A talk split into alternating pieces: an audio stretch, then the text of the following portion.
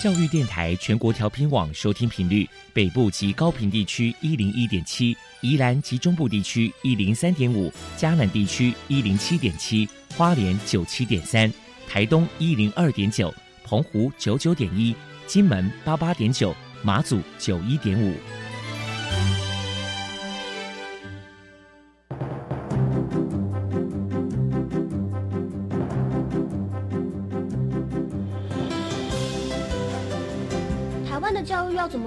才能使孩子面对未来的社会呢？当我们期待学习者改变的同时，也期待教师的教学方法跟着改变，家长的观念也一起改变，一起携手协力同行。于林校长带您探索自发互动共好的十二年国教新课程，听见台湾教育的改变。欢迎收听国教协作向前行。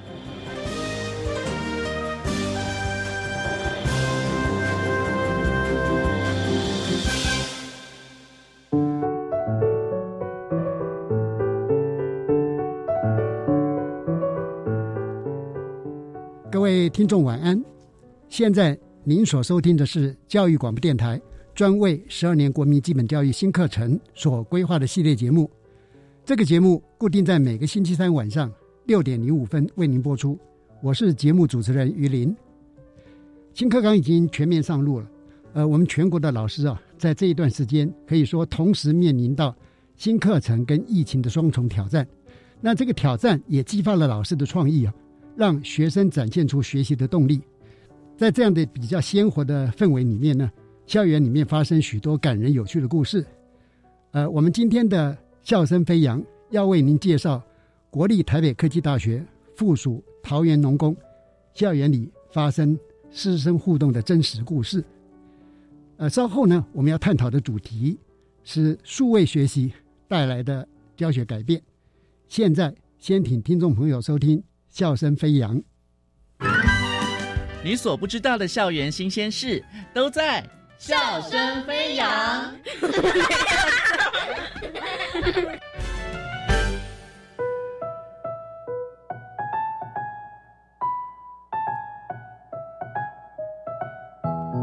各位听众朋友，大家好，欢迎收听笑声飞扬，我是主持人世杰。在今天这集《笑声飞扬》当中呢，我们邀请到了一个化工科的老师，他的想法非常的独特哦。被他教过的学生总是会认为这个老师怎么都不按牌理出牌啊，好奇怪哦。他不喜欢学生称他为老师，所以他称呼自己为庆哥。好，那让我们来欢迎来自国立北科复工的陈友庆老师。主人好，各位听众大家好。和同学感情良好的陈友庆老师来向我们介绍国立北科复工是一所什么样的学校呢？我们学校北科复工其实它以前叫做桃园农工，我们是跟台北科技大学做了一个合并升格的部分。那我们学校比较特别，它位居桃园市繁华城市里面的一座森林。呃，为什么讲像森林呢？原因是因为我们学校，他只要一踏进来的时候，没有来过的人一定会迷路，而且我们学校周围又是车水马龙，每天上班的时候最恐怖的是那个车子，我们骑车的时候都要钻缝，才有办法来到学校里面。因为早学校在规划的时候，早期是一个算是比较特殊的设计，所以它的周围。路线是比较拥挤的，没有像有人设置在干道旁边。那我们学校比较特别，是里面因为有增设一些像农农经科、畜保科，还有园艺科的农农科，所以我们学校有里面有农场，还有一些那温室场，就是说会特别培育一些特定的植物。那人家听到这边说，哎。我们学校好像都只是属于啊农业学校啊，我们学校还是有汽车科的，就像电机、电子等等都有。那比较特别，因为我们学校有汽车科，所以他们里面是有做一些钣金的教教学啊，汽车修护等等。那很多人听到这边啊，你们北科复工啊，就是一个职业学校嘛，很多人会误会，我们学校还有一个特别的科，叫做体育科。我们学校体育科其实是北科复工的一个强强项科别，因为参加像全运会啊，或是中学生运动会等等，都是在里面可以得到金牌、银牌的一个。重要学校的科别，所以我们学校其实很多元性的发展，而且很多家长很还蛮愿意把学生送来我们学校的，因为我们学校其实就不别于像武林高中或是桃园高中，主要是普通高中，我们学校蛮多元性的学习，其实我们校园弹性度还蛮大的，所以就是说很多事情你没想过的，你在别的学校想不到的，都会在我们学校发生。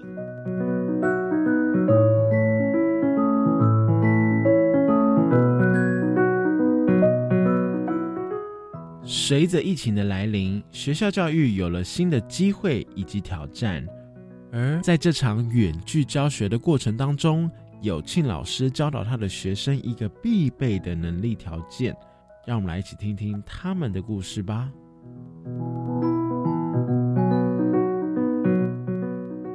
嗯，像。我自己是教化工科的老师，所以我们势必会有一些实验课。讲到实验课才是有点恐怖，因为当时疫情爆发，我相信各个职业职业类科，尤其是教实验的老师，那时候真真的不知道自己该怎么去教实验。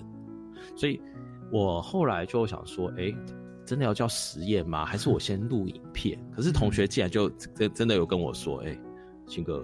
你这样教实验，我也不知道你在干嘛，而且我们又没有去摸到，我怎么知道这个东西你教了我们会不会？所以我后来就真的想一下，哎，对啊，那既然这样，我转换我上别的，因为我们学校也给这个比较大弹性，就是说，哎，你不一定要执着于上实验，我就教他们做 PPT 简报。那我我教 PPT 简报的，其实有一个原因，是因为我们我自己带的班刚好又是一零八课纲的第一届。那那一零八课纲又一个很尴尬，有一个东西叫做学习历程。我那时候教他们说，哎，你们要做学习历程哦，因为有那个教授都回应说他们要看什么看什么。可是学生直接回我一句，他说我不会做。然后其实我们老师跟学生都有参加过学校的研习，或是针对老师的演习，鼓励说，哎，你们要多做学习历程啊，因为对你们升学有帮助。但我后来发现一件事情，不是他们不会做，而是他们不会用电脑。现在的高中生，其实我不能讲全部，我自己接的学生蛮多不太会，蛮他蛮多不习惯使用电脑。其实我觉得，我后来到教育现场，我还蛮鼓励学生去表达自己的想法。那这个表达自己的想法，也是因为我后来当老师的时候，在外面有上一些精准表达力的课程。那甚至过程期间，我有认识一些现在外面蛮有名的老师，叫欧阳立中，他也是在传递一些，哎，你们应该学着讲故事，用故事去包装你的想法。所以我会透过我外面在学习的东西，把它带到像有些场合、有些场域的时候，去传递给学生，说，哎，你们可以学习运用这些技巧来去表达你的概念，而不是说，哎。不是说有些人很习惯，哎，我们传统就是不讲话，我不要讲话，我当一个低调的人。我其实我常常跟他们讲，你当一个低调的人，你总你这辈子就会默默无闻，因为不讲话并不代表你是一个安静，你是低调，而是别人看不到你的特色。所以我就会想借由做 PPT 简报，结合故事力表达等等的过程里面，看到学生在这个过程里面的不一样。那其实对我而言，很多人会说：“哎，你为什么要花时间去教这个东西啊？他们以后就会啦。你用说，你干嘛浪费力气？而且又不好不好教，因为教的过程你必须去聆听每一位学生的报告，甚至看他们的简报。可是我我会觉得说，这个最大的成就就是我自己在学习了一个新的东西，我可以把这个新的东西教给学生。那。我不会去在乎说我自己去学习的过程，我需要花几千块，甚至很多金钱的累积才可以学到的东西，我免费分享给学生，我都不会在意。其实我我们老师都会蛮在意的一点是说，这些学生我们遇见了，他可不可以在我们认识的三年里面变得比以前更好，甚至变得更不一样？这个是我们觉得当老师里面嗯蛮蛮期待的一项事情。所以我会觉得说，学使用一些，其实就像有些有有政治人物有讲的没错，有些危机就是转机。我觉得这一场转机让我们有很多机会开始去接触电脑，运用科技，让过程期间让学生使用到不一样的东西，原来发现自己自己原来可以。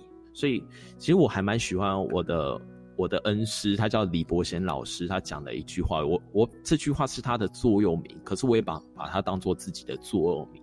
开始需要勇气，持续需要相信。其实现在的学生蛮蛮蛮缺乏的是开始的勇气，因为很容易告诉自己啊，我会成失败，我我不会获得第一名的，获得冠军的。人不会是自己，但是他们忘记了一件事情，其实冠军从来不会是一开始就获得，而是你持续把一件事情持续的做，全力以赴的做，你终究可以获得到你生命中你觉得的第一名。这个就是我的故事，分享给我们的听众朋友。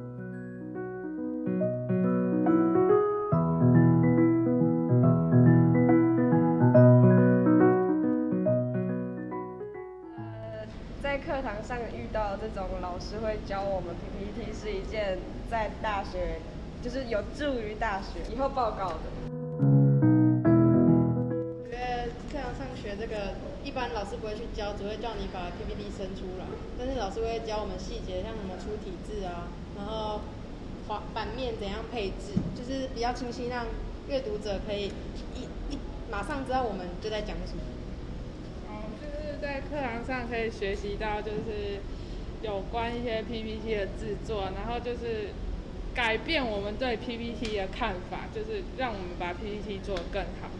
就是很赞，对，很赞，很棒，就是可以学习到很多，以后可以用得到，会越来越好的那一种。我们会就是做得更好，可以就是变得更专业，跟同届的比，我们就是比较高级一点。对，没错。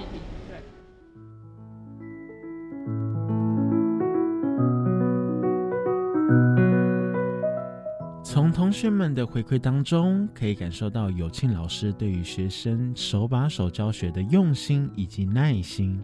我们今天很开心邀请到了国立北科附工陈有庆老师，感谢您的收听，笑声飞扬，我们下周再见。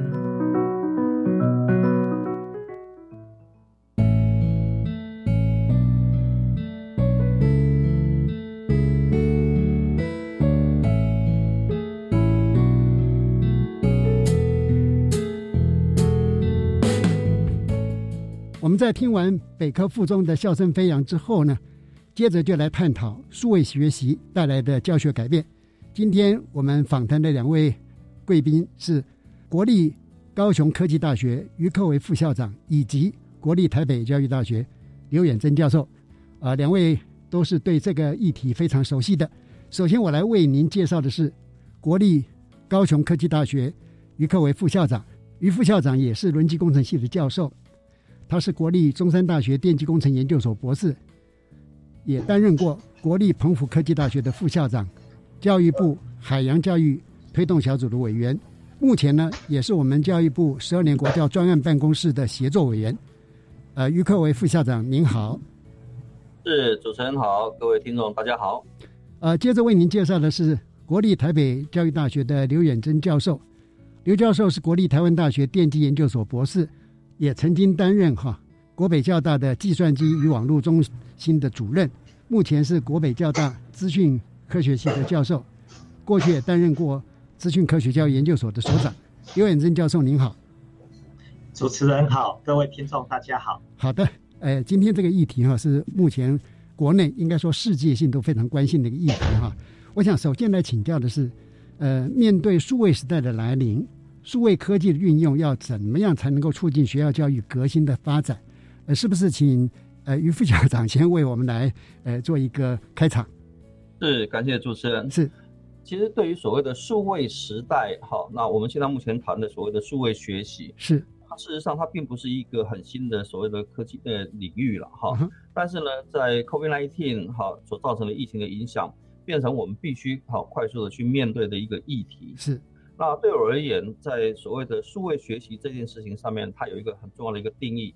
那它是用所谓的数位资讯科技作为基础工具来进行系统性的教育跟学习。是，所以在这样的一个数位时代里面，所谓的呃学校的教育的内涵，它就会涉及到三个面向。嗯哼，第一个在所谓的校务研究的那个部分，好，我们会利用所谓的数位科技。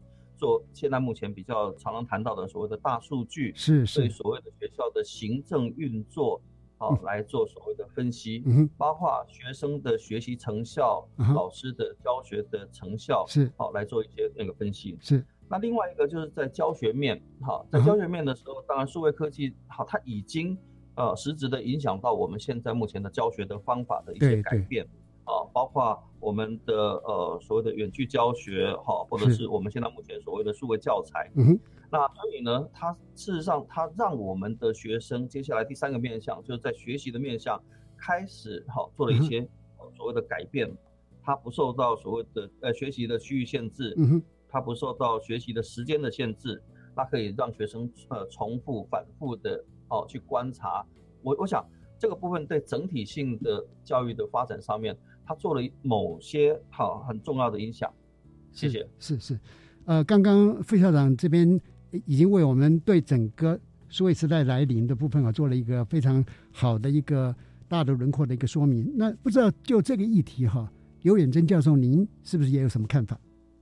是，刚刚呃校长有提到很多在老师教学面跟学生学习面，是、啊、跟学校经营面都有许多革新的契机哦。是是啊呃，我就引用这美国在几年前哈、哦、曾经有一个大型的研究报告哈、哦，它里面指出哎几个蛮特殊的点哦。他说这个教教育科技的导入哦，可以让学生变得有纪律，然后不会走错。哎、嗯，这我看起来就觉得蛮蛮有趣的。是，然后还有另外一个革新哦，他说哈、哦，在美国来说，老师的出席率、老师参与校务的意愿会提升。哦，也就是说，如果 让学生觉得哎上学很快乐，然后让学校的效能很高，老师就会很愿意的参与校务的发展。哦、那这也是应该是学校的一个革新的契机。谢谢。呃，刚刚呃于副校长。第一点提到说，那些很重要的教育数据可以作为我们校务发展的研究哈，我我我有同感哈，因为刚才我有听到经济学人哈在谈到未来整个任何国家对它的经济政策的预测哈，也就不能再凭感觉、凭经验了哈，一定要有事实上的数据来做依据啊。呃，我们待会儿再进一步来请教于副校长啊。那么，是不是谈一下就您的研究或经验哈，在数位科技融入教育，你有没有什么样的发现？或者呢，是否有哪些关键的问题啊，需要先解决？或者说，呃，我们的老师或者我们的校长们都要先进行学习，是不是？也请于副校长来为我们解说。哦，是感谢。我想在呃整个教学的经验上面来看，哈，那我想整个那个所谓的数位科技融入教育里面，哈，它事实上我刚才谈到它有一些优点，哈，它不受。区域的限制，它不会受到时间的限制。是是是。可是它事实上，它还是有一些所谓的呃限制的缺点。嗯、在整个数位的学习上面，它事实上它是呃着重在观察跟理解的一个课程。是。对于实作的课程上面呢，它事实上缺乏所谓的呃实质的接触感。的确的确。那这个所谓的接触感哈，对技职教育它事实上的发展，它必须要做一些克服。嗯。我以我自己在轮机系呃任教，是那我们的学生他的所谓的工作的场域会在一个很大型的船舶主机，好、哦，他需要去操作那个主机，需要去维护那个主机。是，可是那个主机呢，它事实上是一个温度非常高的一种工作环境。嗯，哈、哦，那对于一般的小朋友来讲，哈、哦，他面对一个四十二度的一个高温，他大可以掉头就走。但是对于轮机的学生，他必须在那个环境里面工作。他如果在一个高温的环境里面。而且它是非常的烫的一个机器旁边，好，他去做工作。那这时候他的所谓的这种在技职教育某些的那种实质体验上面，他事实上会受到一些限制。嗯，所以在未来，我们如果真的要做到所谓的科技融入教育的时候，对于学生在记忆学习，好，这个呃议题上面，我们必须要去解决。是。第二个呢？我们对于所谓的老师跟学生之间的所谓的接触的反应，嗯哼，我们通常都透过网络上面哈，透过视讯上面来做所谓的教学的这种过程，对，跟以往我们在实质的堂课上面会面对学生，我们善于观察学生的学习反应，我们善于观察学生的眼神，来告诉我们他到底听懂了没有。是是。但是这样子的一个过程当中，我们缺乏了这样子的一个呃实质的接触。嗯。第二个，我们必须要去解决的。哇。那我想这些都必须要好有非常良好的行政上面的一些协助，是包含。呃，第一个哈，我们的呃学校的校园网络频宽到底够不够？嗯，我们要做数位教材，我们的设备够不够？是。那我们的呃人才的那个所谓的做数位教材的辅助的人力够不够？是。我们不能把一个议题丢给老师说啊，老师你要做数位教材，然后呢就凭借着老师他很呃用他。叫那么没有那么专业的方法，做出一些 在电脑上的教材，然后就说啊，那是一个数位教材，是是不是？嗯，在数位科技融入的过程当中，我们刚才谈到记忆的学习，它需要有一些呃改善的一些行政措施。的确，的确。老师的教学，它需要有一些哈那辅助的措施。嗯哼。那这些哈，我想在学校里面哈，在教育的现场里面，那我想行政上的资源，它必须变得非常重要。的确。呃，所以刚刚您点出了一个，当我们要在向内推动的时候，它其实是一个全面系统的一个处理啊，而不是说哪一个点处理完就可以啊。特别是刚刚您举那个轮机系的那个例子最鲜活啊，因为那种在那么高的环境，那种东西可能在数位上面还很难说去达成。那是不是呃，远征教授这边也能够对这个议题给我们做一些指导？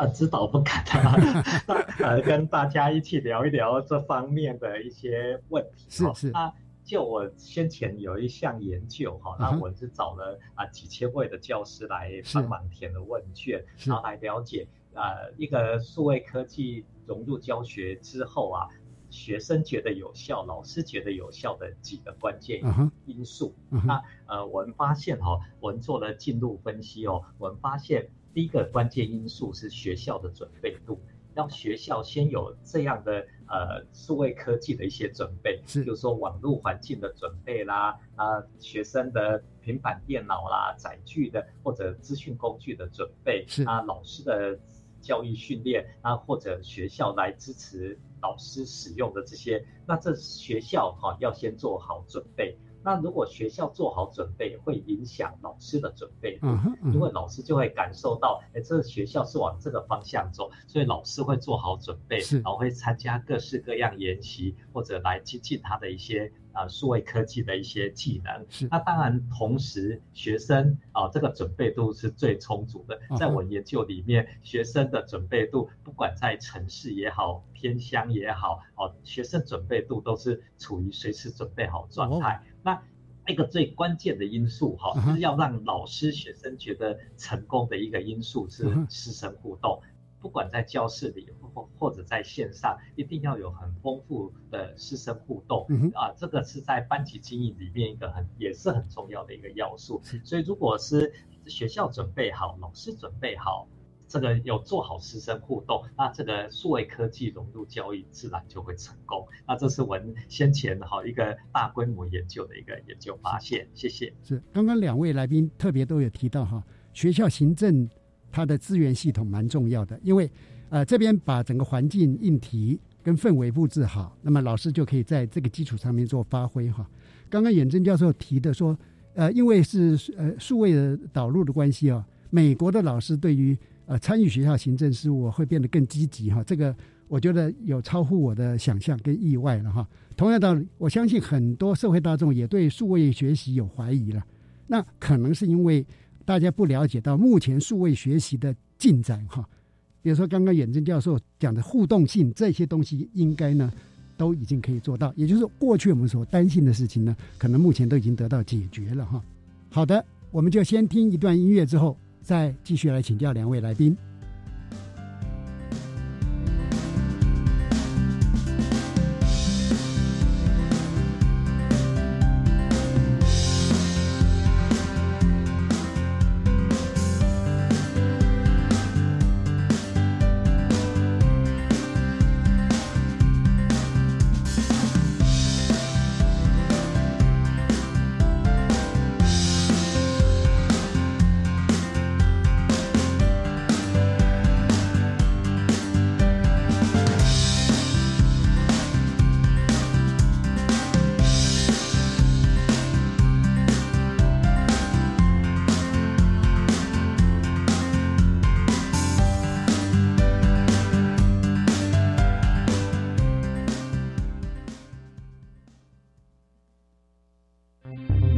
大家好，我是奥运柔道国手杨永伟。柔道就是精力善用，就跟防疫一样，重视细节，外出全程佩戴口罩，严以律己，注重卫生，勤洗双手，按部就班接种疫苗，提升保护力，遵守规定，落实各项防疫规范。请跟我一起团结抗疫，迎向胜利。台湾加油！有政府，请安心。以上广告由行政院与机关署提供。双语新声道，不敢开口说英文吗？那就先用听的吧。教育电台推出两千两百集轻松有趣的双语节目及单元，不管是通勤还是煮饭，都能边学英文哦。快跟着教育电台一起 Learn on Air。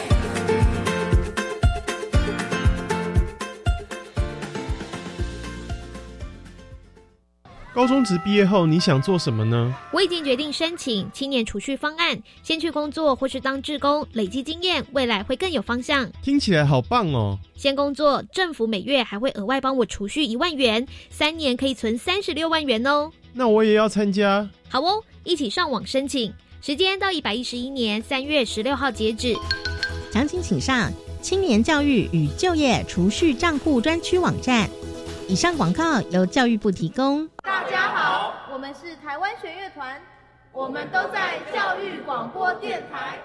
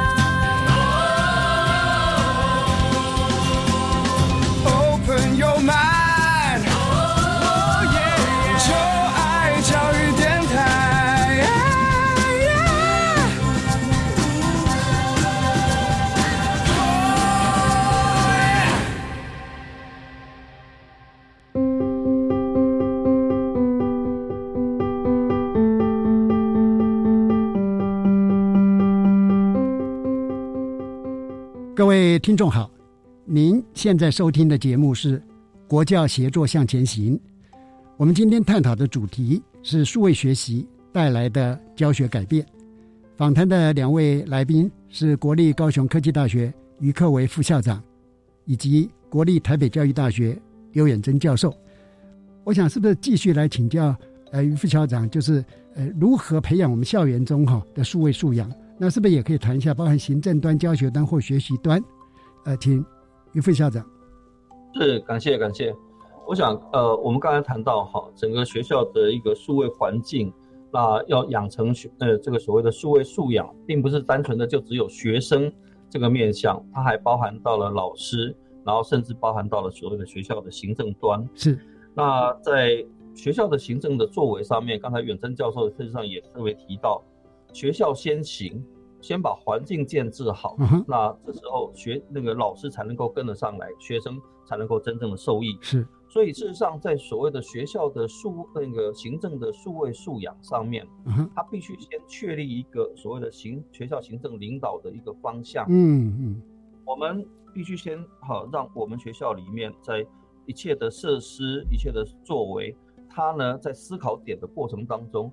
它都是朝着呃我们的所谓的数位科技学习那这件事情来做发展。比如说，呃，假设今天我们要去建制学校的呃所谓的网络环境，好，无线网络环境，这时候我们必须顾虑到的是，我们除了在一般的行政办公室，除了在一般的教室之外设置，他学生他还有很多学习的角落、学习的面向，所以这些无线网络的设置它必须包含。是，那所以。你在构思这个所谓的行政作为的时候，你就不会被一个场域哈说啊，我是在帮教室做所谓的数位学习，不是数位学习那个随时都存在，无所不在的学习。对，那比如说学生他在家中学习，他要连到学校的网络，学校的频宽够不够？对对。实际上，以高雄科技大学来讲，我们学校有两万八千个学生，两万八千个学生在同一个时间他上线来学习的时候。我们每一个学期有五千门课，在这次的疫情当中，啊，那五千门课同时上线，要去做所谓的数位学习，那是一个非常可怕的一件事情。那在教学端跟学习端，您的看法如何？好，感谢哈。是我我想这个一个很重要的，在数位科技这个时代里面，哈，我们谈数位学习这件事情，在教学面上来看，它并不是单纯的就只有线上教学这一件事情叫做数位学习。是，事实上，数位学习它所包含的领域，哈，除了教学之外，啊，那还有包括教材的一些准备，嗯，还有学生的所谓的学习氛围的营造。是，所以呢。老师在面对这样的一个数位环境的时候，那我觉得有几个议题必须要先去讨论的，就是如何建立所谓的学生的学习氛围。是，好，我想在一个呃学校里面，哈，那学学生除了专业知识之外，他应该感受到的还有社会互动啦这些的，好，所以学习氛围如何建立是老师必须要去先面对的。嗯，第二个就是数位教材的完备性。要做一个好的数位课程，它必须有很好的数位教材。是，那这样的一个数位教材，好，那老师的素养上面必须要能够提升。第三个就是老师在所谓的学习成效的检验工具上面，他也必须开始哈去做一些数位的一些改变。是是，我们以前常常在谈所谓的多元的那种所谓多元评量，评量是好，可是多元评量里面，老师如何利用数位工具来进行多元评量？我想在这种素养上面，他必须提升。那么在学生的学习端里面，我想他很重要的学生必须要去具备，他能够完整的看得懂所谓的课程地图，是，这时候他的学习才能够达到有系统性的学习。是我们其实对于所谓的数学学习，我们很担心所谓的学生是片段式的学习，所以呢，对于系统性学习，他必须要好让学生有这样的一个素养，他知道我这个课。好，每一个每一个 step 到到底是怎么去学习的？好，嗯，然后呢，对于学生的自我认知的醒思，好，他在学习这门课，他因为他缺少了一些互动，他如何的去做所谓的自我醒思？那这些对学生的素养上面也是必须要去讨论。嗯，以上，谢谢。是，呃，刚刚于克伟副校长在谈到老师他的整个课程设计规划等等哈，它是一个系列性的了哈。已经不再是点状的，也不能只是一个单元哈，是一个整体的完整的一种思考。特别在多元评量里面哈，数位评量的难度的确很高哈。呃，不过我们相信呢，呃，我们在现场也看到很多优秀老师，他们都逐步在发展出一个非常棒的一个呃处理的方式哈。这边是不是也请刘远征教授谈一下？因为刚才您说您的调查里面发现学生的准备度，不管是城市或偏乡哈，孩子的准备都很够，这个我还蛮好奇的啊。您是不是也就这个议题里边，或就您的研究发现里面也来谈一下？是，谢谢主持人哦。那其实，在我研究里面，呃，在孩孩子延续刚刚议题哦，就孩子的这个在准备在数位科技的准备度上面，其实如果是要玩个 game 啊，或者用个电脑，是啊，这个。对，不管在城市偏乡，其实都是呃没有太大的差距。OK OK。如果在是 是是，所以他们准备度是准备好了。OK。实际上呢，真真正应用在学习上，还要靠老师们的 引导跟努力。好，那回到这个资讯素养这个议题哈，我们在一百零九年八月哦，承蒙台北市教育局。的委托哈，我发展了一个资讯素养与伦理的这个数位教材，然后放在台北市教育局的官方网站上。那如果呃各位听众朋友有兴趣，可以上去参考。那我在这个素资讯素养的这个教材里面哦，啊，主要是要培养孩子的几个重要的议题。第一个要认识网络世界，那第二个要辨别危险，第三个要保护自己。那第四个要承担责任，嗯，也就是说，在网络世界里面，你必须认识网络世界里有什么样的议题，有什么样的资讯。那你要辨别在网络世界里会遭遇到什么样的危险，以及保护自己。那更重要的，在网络世界里也要承担自己的一些网络的责任哦。所以我在这个议题里面又包含了一些网络成瘾啊、媒体试毒啊、资讯安全啊、新兴科技等。议题好，那这些议题都其实很适合老师们或者各位听众借由一些教材的培养，让孩子有这样的的的能力产生。谢谢。呃呃，也就是说，我们社会大众可能会有一种理解哈，呃，不管是家长或呃老师，对孩子在数位世界里边的进行中哈，会很多的担心嘛哈，但是呢。呃，不管我们喜欢不喜欢，这个数位时代已经来临了哈。所以，与其去担心，还不如去培养他这些能力哈。好，接下来哈，我也想特别请教于克伟副校长哈，就数位学习在技职教育端的规划，它有什么特色哈？那您认为呢？在这个技职教育端推广数位学习，它的模式啊等等，因为刚刚你也特别举出例子，在很多呃操作型的、技术型的，或者是有特殊环境状况之下哈，的确是有不同的啊。呃，是不是请于副校长来来给我们做指导？感谢感谢。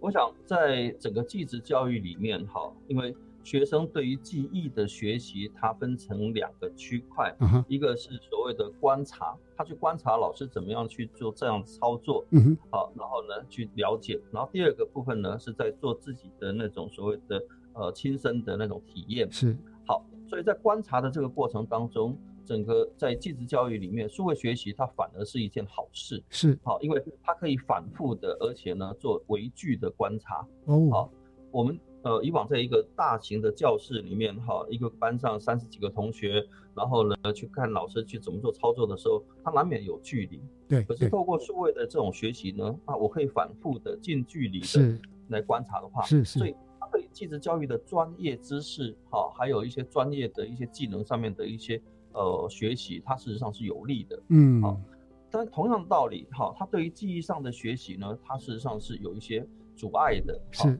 那对于学生亲身的体验上面，它事实上是有一些隔离。嗯，所以呢，在整个那个技职体系里面，要去推广所谓的数位学习的一个模式上面来看，我的建议哈，它未来必须要进入到呃三种不同的模式。嗯哼，第一种模式呢，我们叫做所谓的复合式学习。是，他在学校的课程里面，他有部分时间他会是利用线上授课。好，远距教学、数位教材，哈，然后自我学习的方式来进行。但是呢，他同时也会有一小段时间呢，他学生必须是回到正常的一个呃实验工厂里、实际工厂里面，啊，去做所谓的学习、记忆上的一些学习。这个是在学期的学习那个学习当中。那第二种呢，它比较像是我们一般所谓的三明治的一种学习。是。好。然后他在整个学习的历程当中，他有某个区段的时间，他是完整的，好去跟业界做连接。嗯哼，好，然后呢，他在这样的一个专业实务这样交替的过程当中，哈，能够让他对技职教育哈的那种呃所谓的体验的部分能够更完整。嗯，那第三种呢，我们希望能够建立所谓的阶梯式的学习，是好，就是在他完整的。接受完技职教育的那个训练之后，是，然后他在衔接到业界之前，嗯他必须有一个非常完整的所谓的阶梯式的学习，让他在学校里面因为数位的这种隔离而没有办法实际接触体验的部分，在那个地方能够完整的啊去被了解，嗯嗯，啊，比如说我们常常才谈哈，哎，高压电很危险，可是，在影片上面你所看到的高压电的那种危险，跟你在那个实际的一个磁场的环境里面，好，你连毛发都会竖起来的那种感觉，那个是完全不一样的。是是。好，所以我觉得在技职体系里面，数位学习它有一定的好处，嗯，尤其是对学生在这种广泛性学习上面，知识的获取上面，它会非常的多元，嗯嗯。但是在整个学习的模式上面，好，我们还是必须要跟得上时代，是，让它跟产业的链接能够更完整。嗯，谢谢。哦，刚刚于各位副校长把整个部分哈非常。有有系统的来跟我们做解说，特别是对于数位学习哈，它带来的一些优势哈，或者是限制都点出来嘛。那也提出了几种数位学习的模式，可以去处理这些呃限制，或者说去发挥它的那个优势了哈。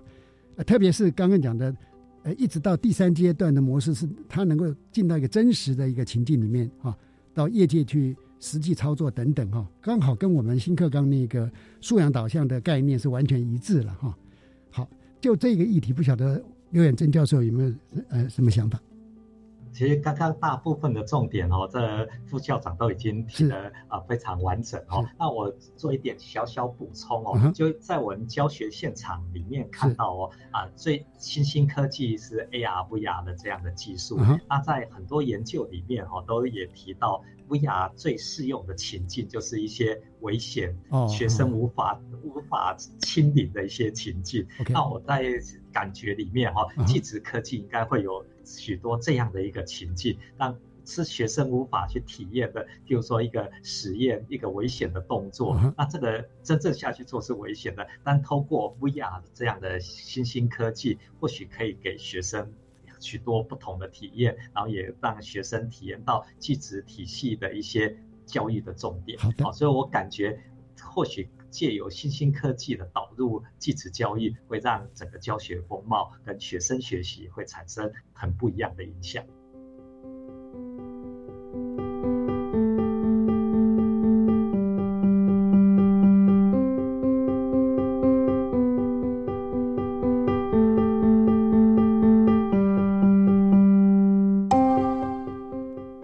因为 我们刚才讲数位学习时代已经来临了嘛，哈，那。它会对我们整个未来学习会改变我们这个风貌吗？或者它如果改变，是可能会往怎样的方向去改变？哈，呃，是不是也请于克伟副校长谈谈您的看法？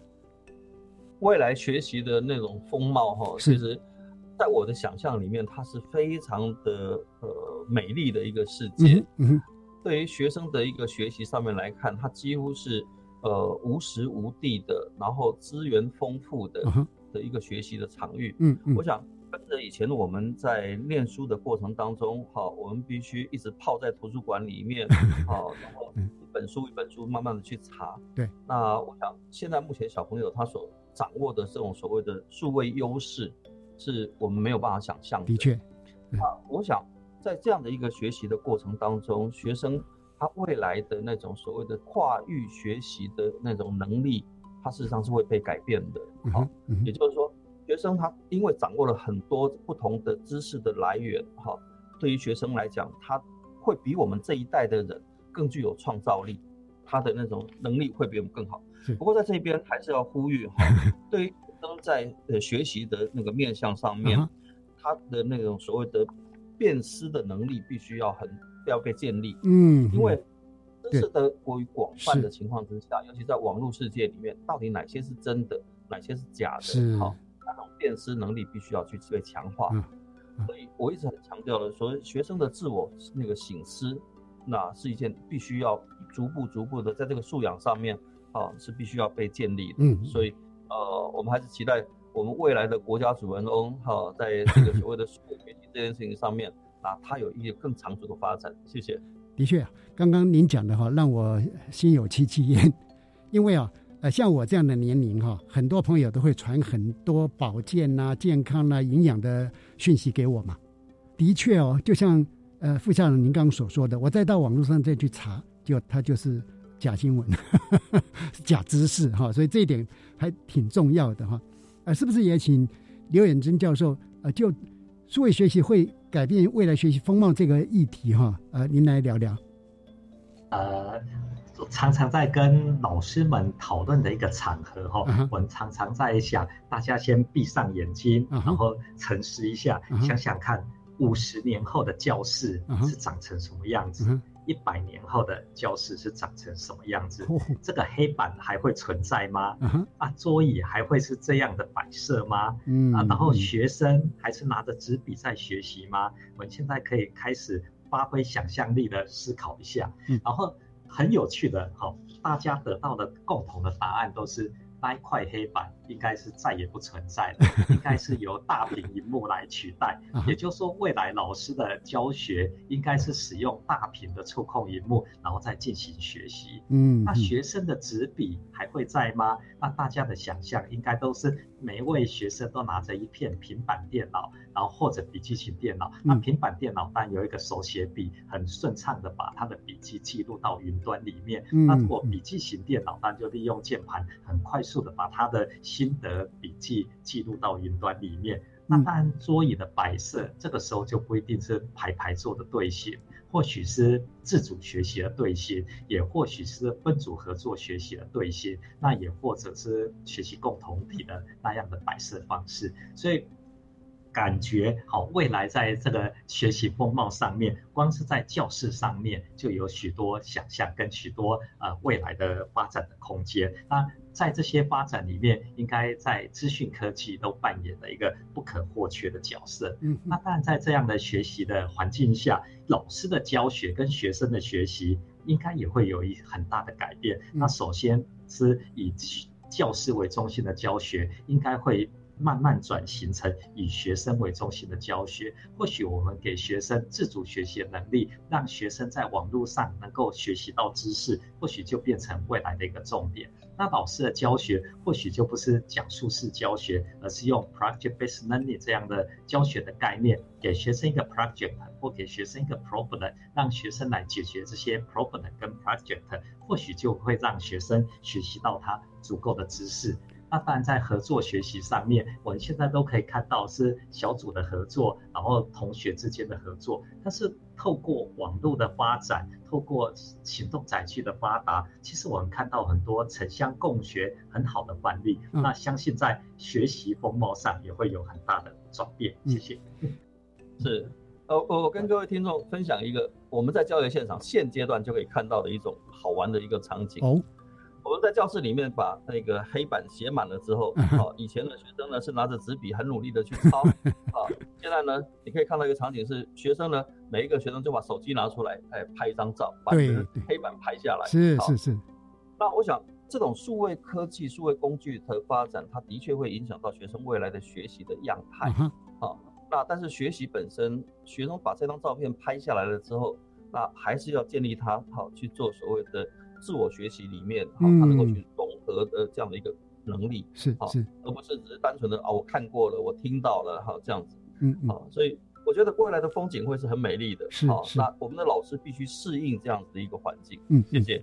哇，刚刚讲的那个部分，的确是我们在很多场景会看到，包含哈，现在很多工作坊啊，我们都会发现，呃，底下研习的老师非常认真，他看到重要的资讯，他立刻会用手机拍下来，哈。也就是说，整体的知识管理啊，对于呃我们新一代的孩子来讲，可以说是越来越重要了哈。那我也回想，我在读研究所的时候，为了查一篇论文哈，有时候要跑好几个图书馆，还不一定找得到。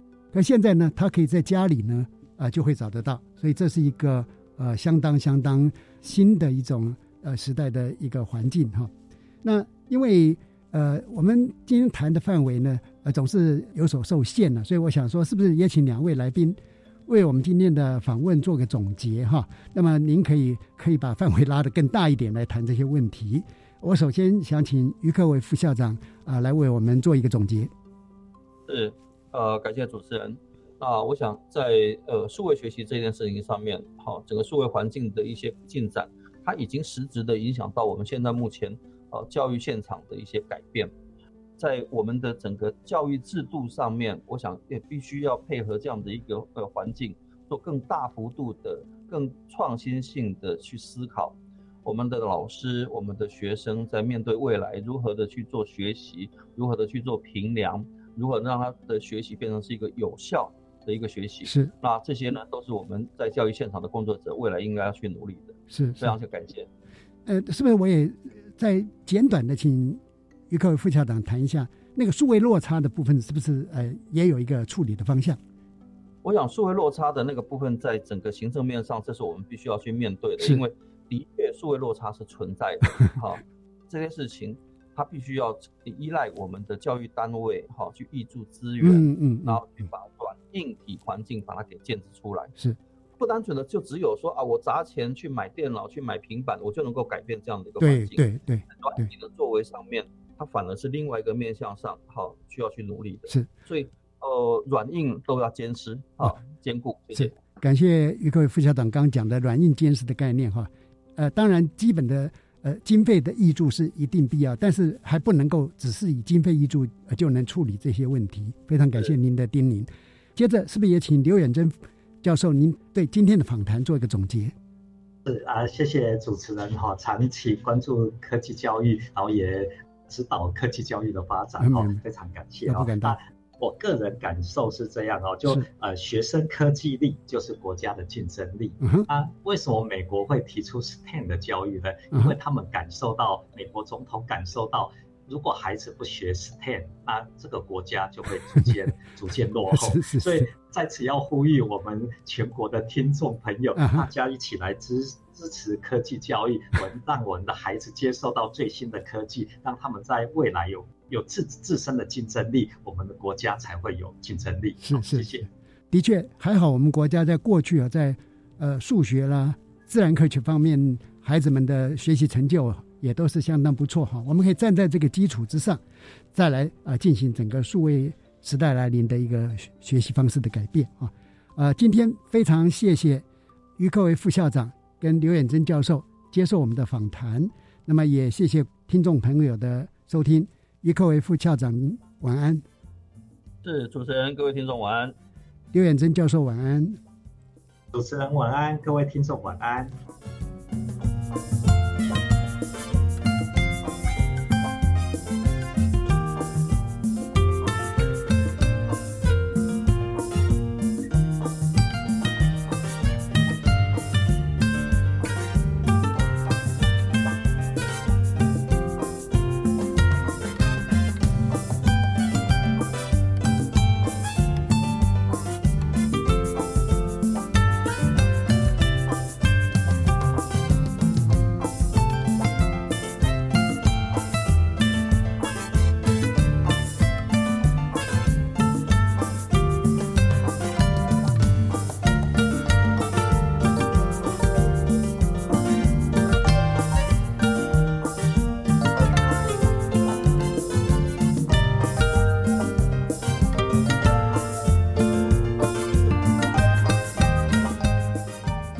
各位听众，《国教协作向前行》这个节目在每个星期三晚上六点零五分播出。下星期三将由本节目另一位主持人谢若兰老师为您服务。下一集为您介绍的主题是数位时代学习的新风貌，欢迎您再次准时收听。晚安。